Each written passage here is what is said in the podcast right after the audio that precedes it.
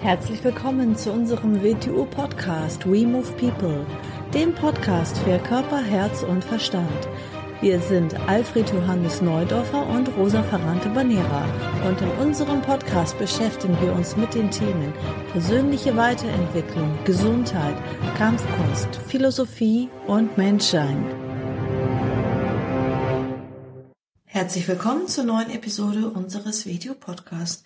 Ich lese heute wieder eine Geschichte vor, und zwar eine Geschichte der Tradition und die heißt Die Inselbewohner. Es war einmal eine ideale Gemeinschaft, die in einem fernen Land lebte. Ihren Mitgliedern waren die Ängste, mit denen wir leben, fremd. Statt Unsicherheit und Wankelmut besaßen sie Zielbewusstheit und reichere Möglichkeiten, sich selbst auszudrücken.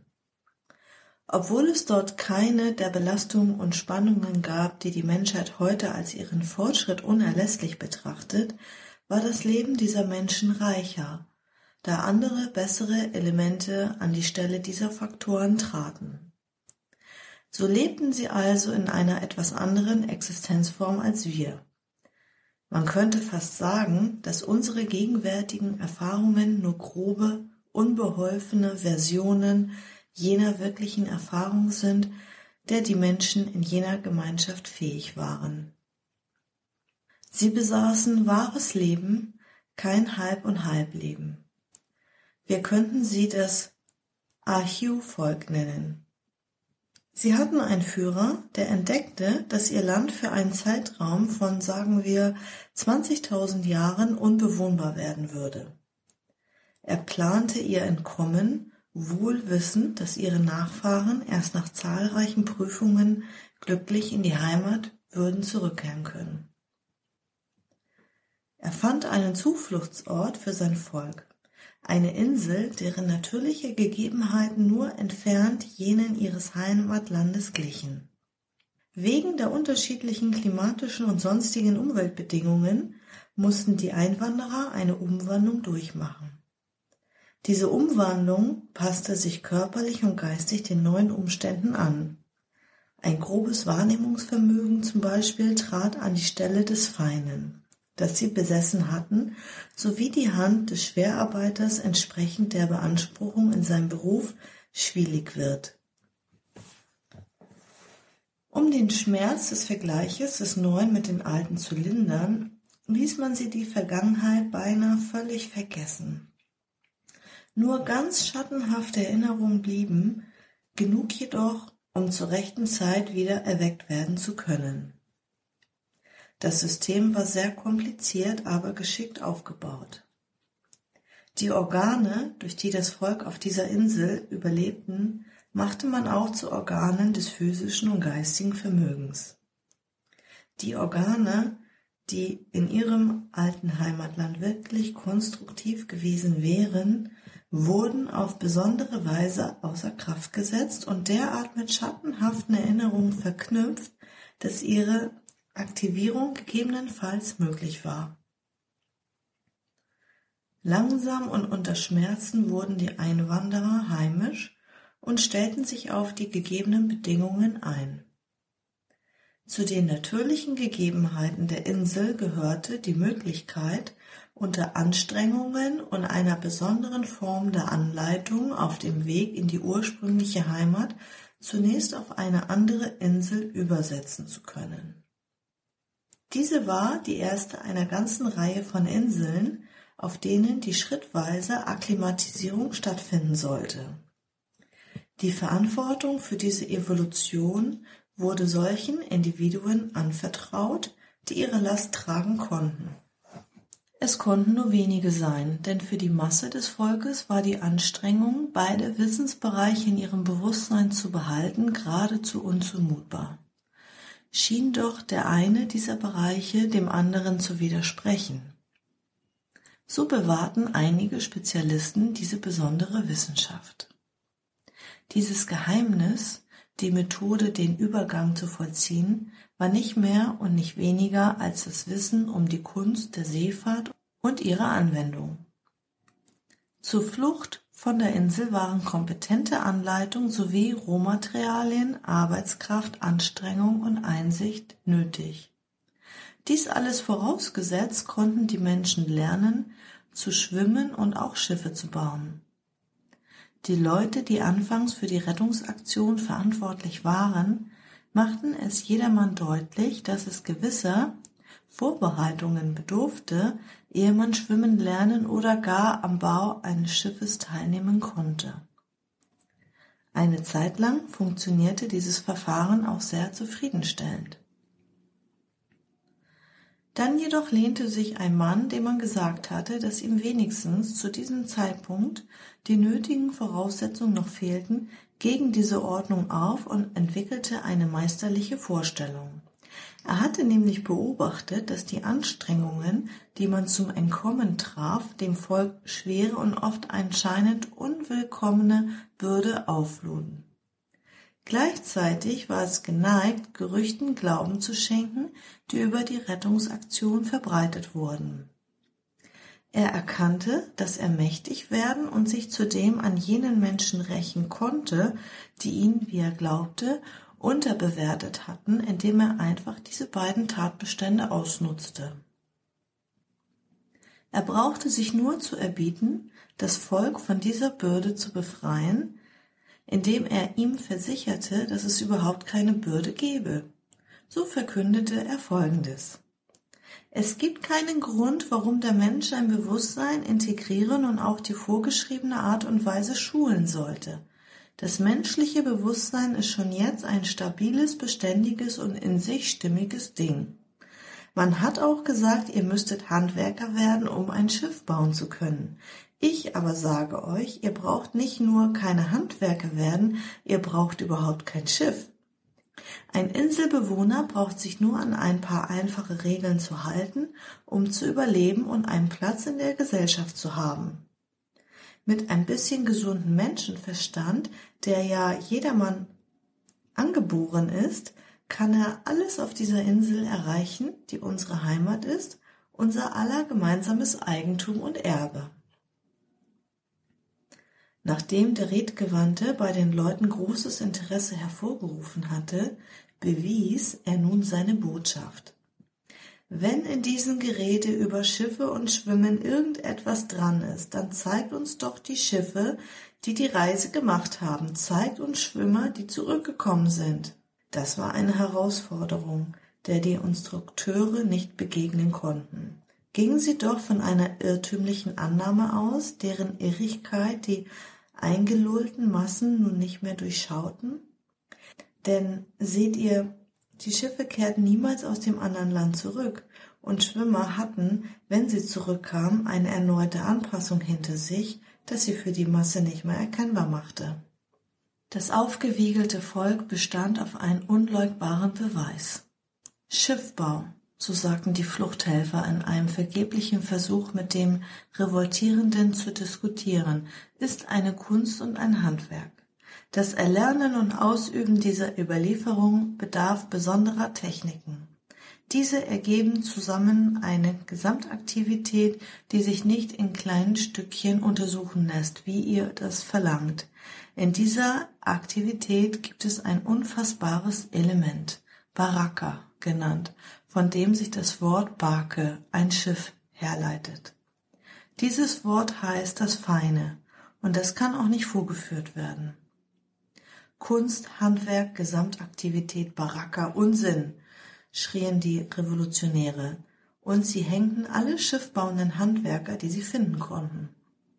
Das neue Evangelium wurde überall als ein Akt der Befreiung willkommen geheißen. Der Mensch hatte entdeckt, dass er bereits reif war. Er fühlte sich wenigstens für einige Zeit einer großen Verantwortung enthoben. Die meisten anderen Denkarten wurden bald von der Einfachheit und Bequemlichkeit der revolutionären Vorstellungen überschwemmt. Und schon bald hielt man diese für grundlegende Tatsachen, die niemals von einem vernunftbegabten Wesen in Frage gestellt worden waren. Vernünftig nannte man natürlich einen Menschen, der mit der verbreiteten Theorie, auf der nun die gesamte Gesellschaftsordnung basierte, übereinstimmte. Vorstellungen, die der neuen Theorie widersprachen, konnte man leicht als irrational hinstellen. Und alles Irrationale war schlecht.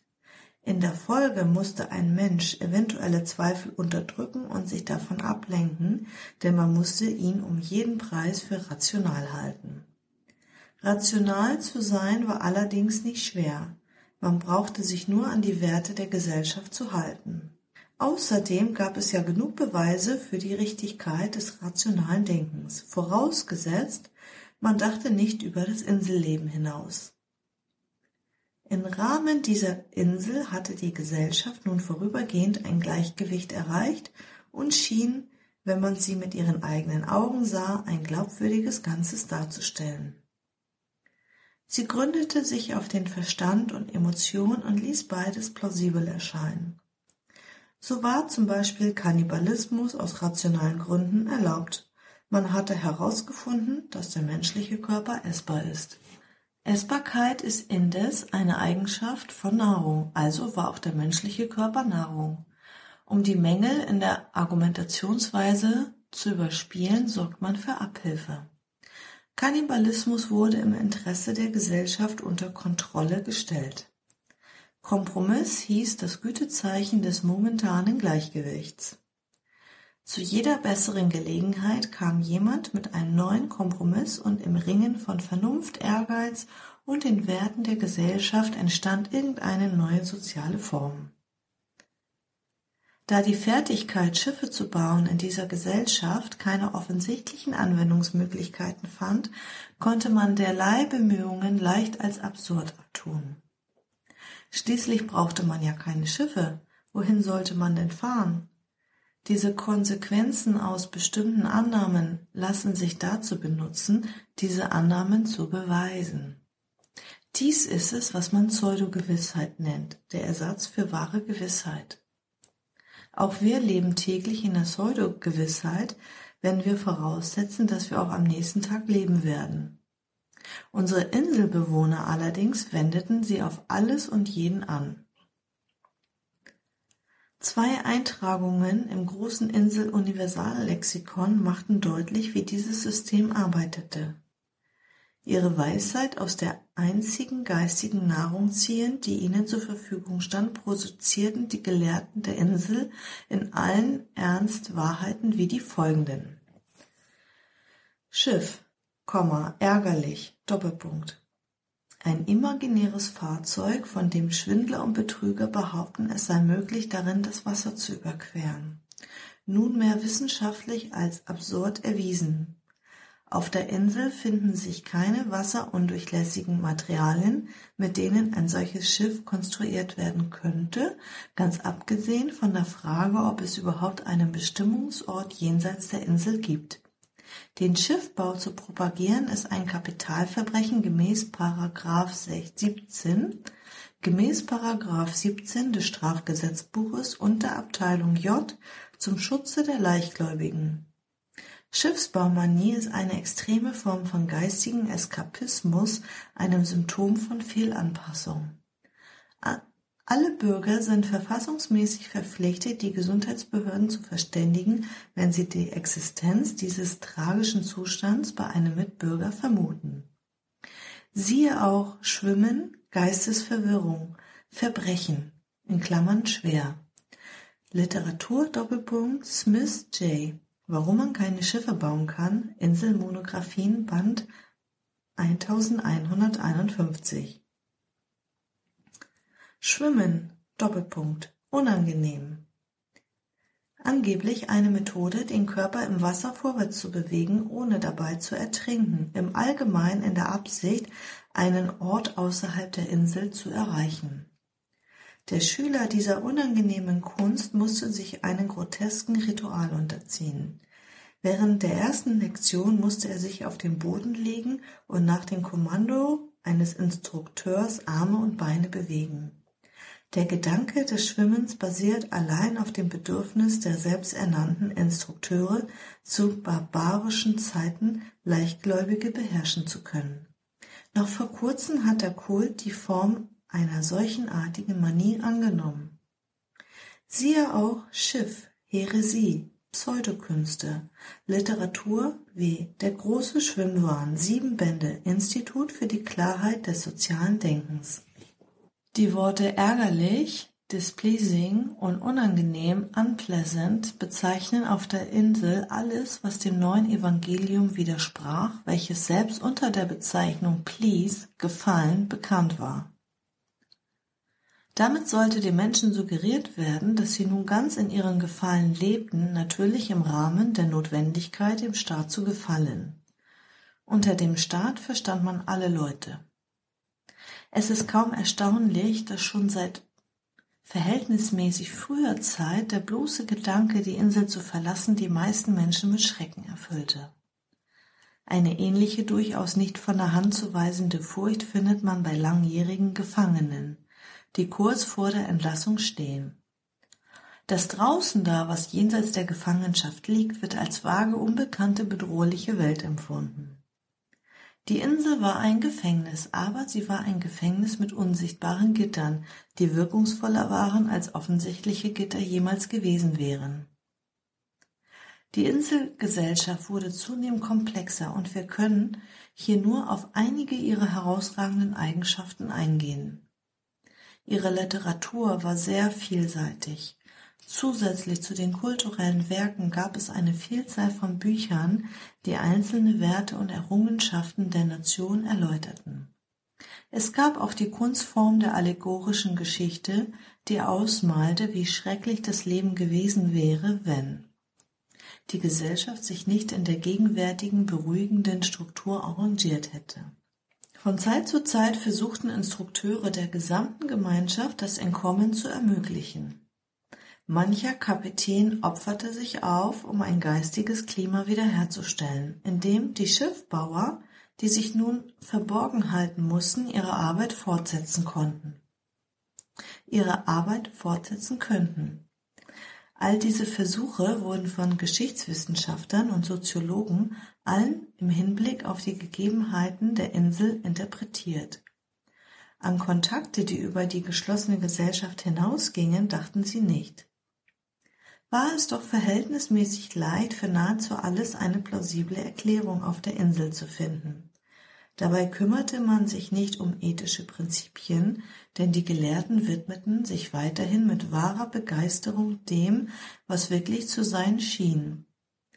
Was könnten wir denn noch tun? fragten sie und setzten mit dem Wort noch voraus, dass die Alternative eine quantitative Anstrengung sei. Oder sie fragten einander, was könnten wir anderes tun?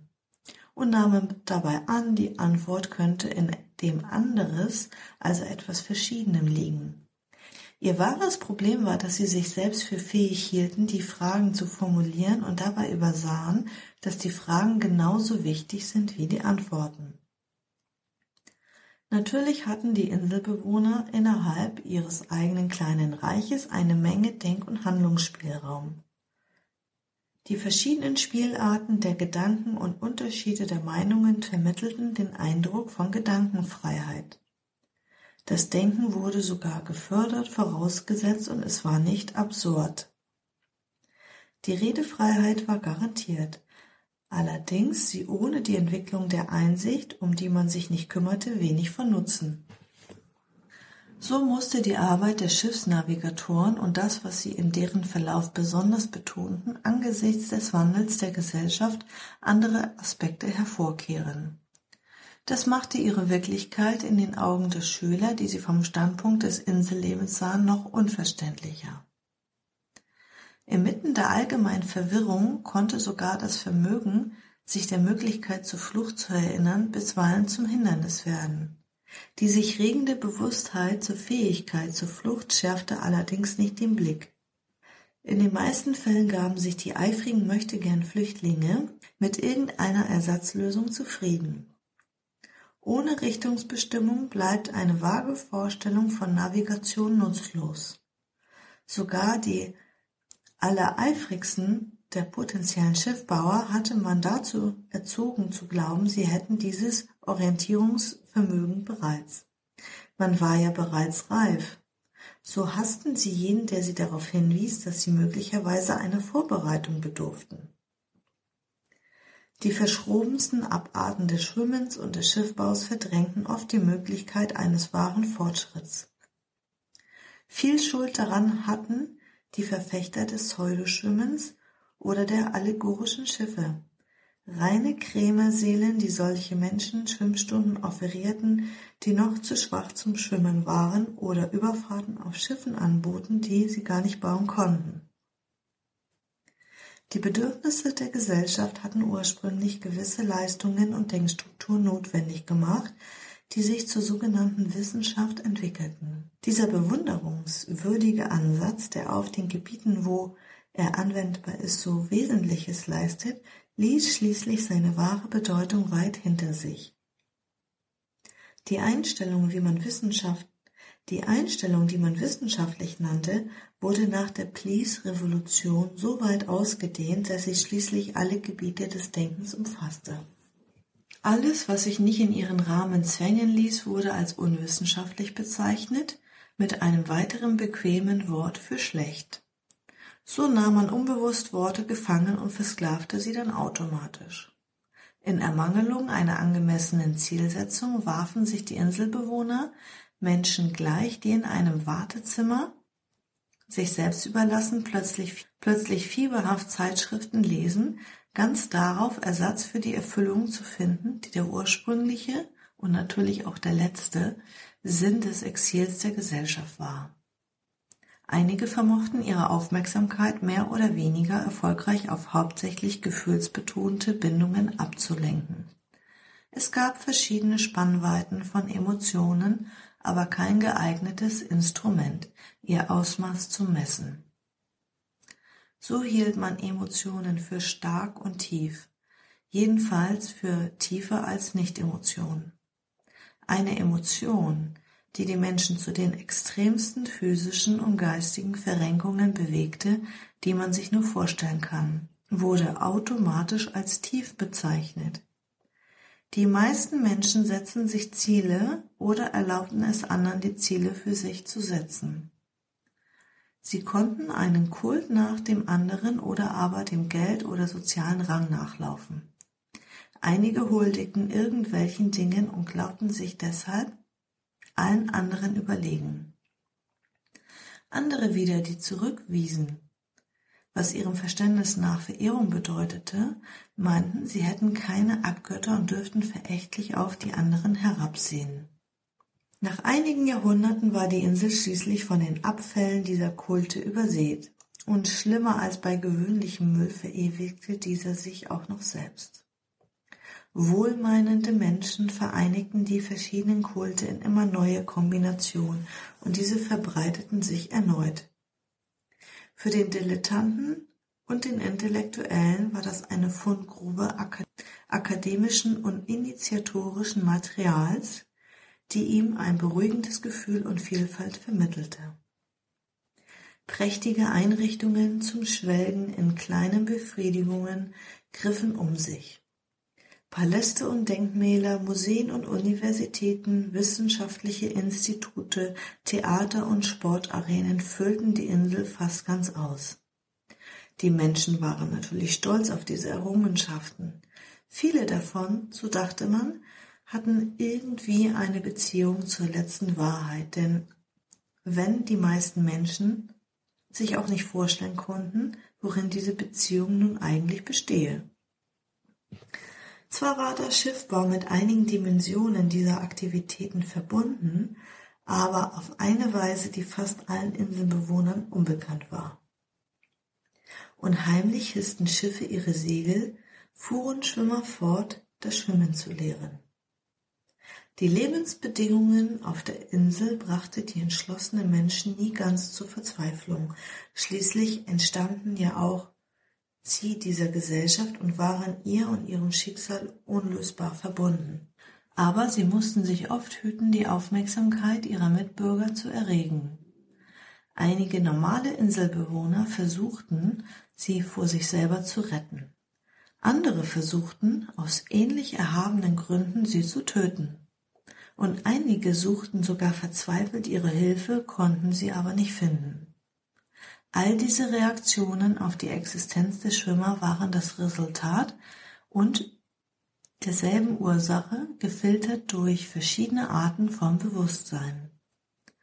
Diese Ursache war, dass kaum jemand wusste, was ein Schwimmer wirklich war, was er tat oder wo man ihn finden konnte. Als nun das Leben auf der Insel zivilisierter wurde, entstand das logische, entstand als logische Entwicklung eine seltsame Industrie. Sie beschäftigte sich damit, Zweifel an der Gültigkeit des Gesellschaftssystems anzumelden. Es gelang ihr andererseits, Zweifel an den sozialen Werten zu absorbieren, indem sie sie in satirischer Form abhandelte und dem Gelächter preisgab. Aktivitäten wie diese trugen entweder ein betrübliches oder ein vergnügliches Gesicht. Auf jeden Fall gerieten sie zu einem ständig sich wiederholenden Ritual. Potenziell eine wertvolle Industrie, wurde sie doch oft daran gehindert, ihre wirklich kreative Rolle zu spielen. Die Menschen meinten die Tatsache, dass sie ihren Zweifel vorübergehend Gestalt verleihen durften, würde ihn lindern, bannen oder gar ausräumen. Satire gab sich als bedeutungsschwere Allegorie. Allegorie wurde zwar aufgenommen, aber nicht verdaut. Theaterstücke, Bücher, Filme, Gedichte und Witzblätter waren die üblichen Medien dieser Entwicklung, wenngleich sie sich auch auf akademischeren Gebieten breitmachte. Viele Inselbewohner hielten es für emanzipierter, moderner und progressiver, diesem Kult zu folgen als irgendein der alten Kulte. Ab und zu erschien trotzdem noch ein Anwärter bei einem Schwimmlehrer, um mit ihm handelseinig zu werden.